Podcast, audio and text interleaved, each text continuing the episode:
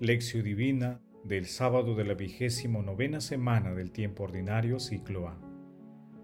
Pero el viñador contestó, Señor, déjala todavía este año, yo removeré la tierra alrededor de ella y la abonaré, a ver si comienza a dar fruto, y si no da, la cortas. Lucas capítulo 13 versículos del 7 al 9. Oración inicial.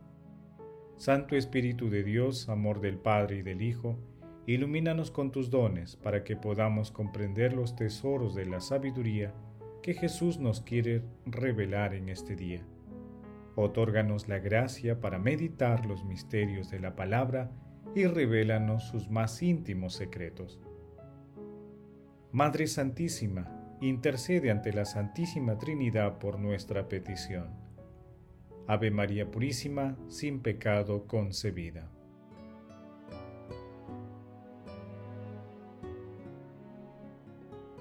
Paso 1. Lectura. Lectura del Santo Evangelio según San Lucas.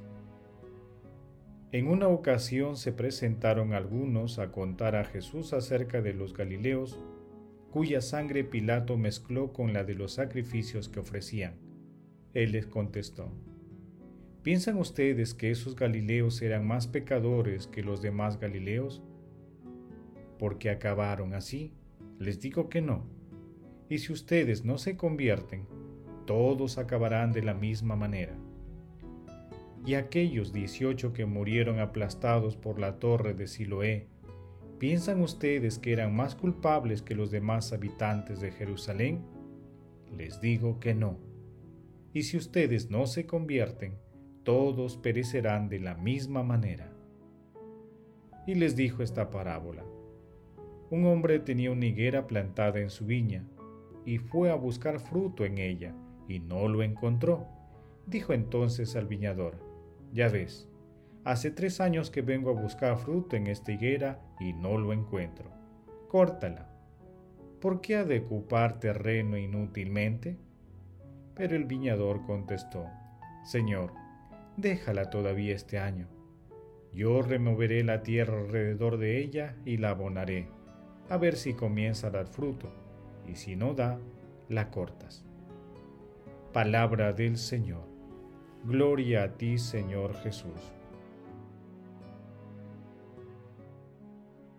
El pasaje evangélico de hoy tiene dos partes que están íntimamente relacionadas. En la primera, entre los versículos 1 y 5, Jesús realiza dos exhortaciones al arrepentimiento. En la segunda parte, entre los versículos 6 y 8, Jesús narra la parábola de la higuera sin frutos. En la exhortación al arrepentimiento, Jesús señala que no todas las vivencias que tenemos son consecuencia de nuestros pecados.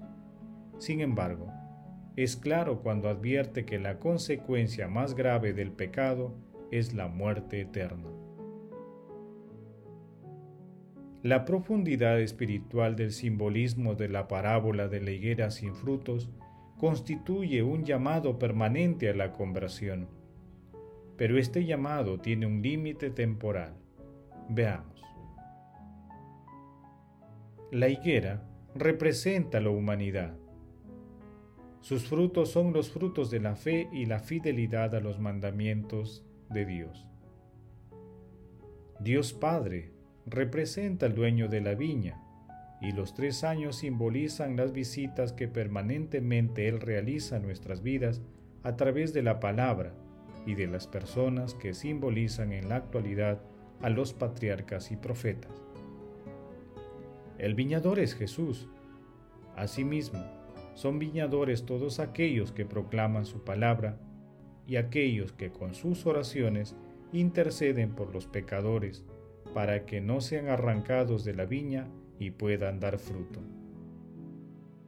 La expresión, Señor, déjala todavía este año, significa la paciencia y misericordia de Jesús para con todos, porque Él no quiere la muerte del pecador, sino su conversión.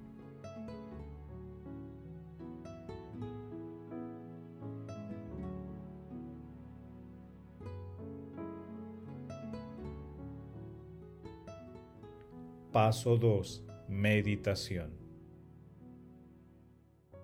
Queridos hermanos, ¿cuál es el mensaje que Jesús nos transmite el día de hoy a través de su palabra? La conversión mediante el arrepentimiento es el fruto que Dios espera de nuestra reflexión. Por ello debemos aceptar que la conversión es una gracia que debemos pedir a Dios con humildad, pero a la vez debemos mostrar nuestra plena disposición para alcanzarla. En este sentido, es vital invocar la luz del Espíritu Santo para evitar el egocentrismo y la soberbia, así como para interpretar los acontecimientos de nuestras vidas, con el fin de identificar las causas que originan las conductas contrarias a los mandamientos de Dios. Con esta reflexión conviene formularnos las siguientes preguntas. ¿Estamos aplazando el inicio o continuación de nuestro proceso de conversión o las acciones para mejorar nuestra relación con Dios? Nosotros y nuestra comunidad damos los frutos que Dios, el dueño de la viña, espera? ¿Acudimos confiadamente a la paciencia y misericordia de Jesús el Viñador?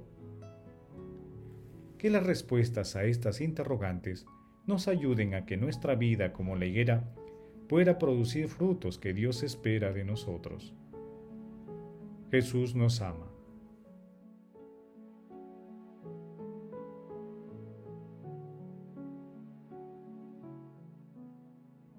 Paso 3 Oración.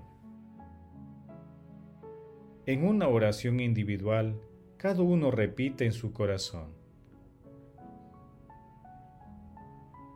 Señor compasivo y misericordioso, te presento mi corazón totalmente dispuesto para que sea transformado por ti en un corazón que dé frutos de fe. Y te pido la luz del Espíritu Santo para que esté atento a todo lo que acontece dentro de mí y alrededor mío, y pueda obrar según tus mandamientos de amor. Deseo agradecerte, Altísimo Señor, por todas las personas que con su oración interceden por mí, para que no sea arrancado de la viña y tenga la oportunidad de dar frutos de fe. Amado Jesús, amor de los amores, mira con bondad y misericordia los corazones de los moribundos, y lleva al cielo a todos los difuntos, especialmente a aquellos que más necesitan de tu misericordia. Madre Santísima, Madre de la Divina Gracia, intercede ante la Santísima Trinidad por nuestras peticiones. Amén.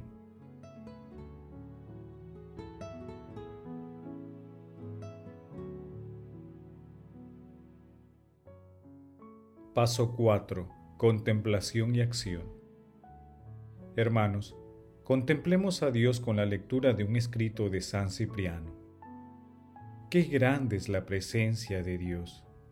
Lo vemos actuar con una paciencia sin igual, tanto con los culpables como con los inocentes, con los fieles como con los impíos, con los que son agradecidos como los que son ingratos. Para todos ellos los tiempos obedecen a las órdenes de Dios. Los elementos se ponen a su servicio. Los vientos soplan, las fuentes manan, las cosechas crecen en abundancia, el racimo madura, los árboles rebosan de frutos, los bosques verdean y los prados se cubren de flores.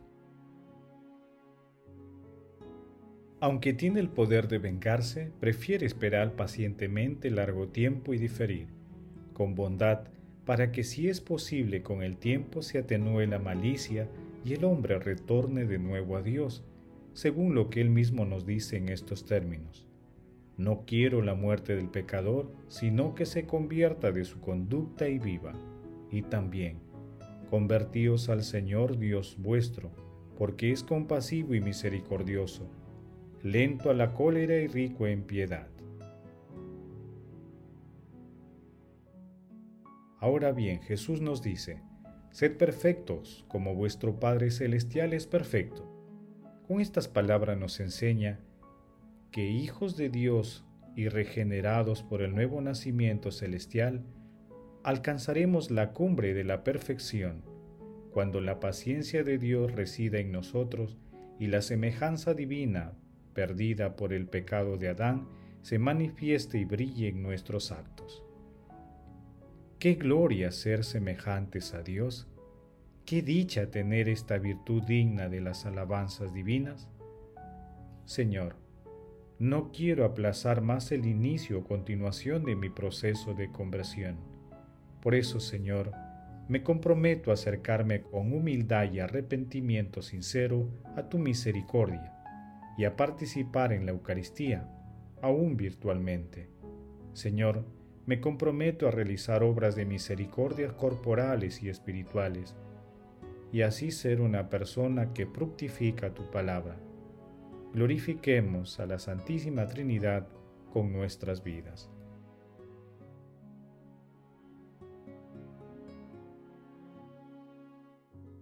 Oración final. Gracias Señor Jesús por tu palabra de vida eterna.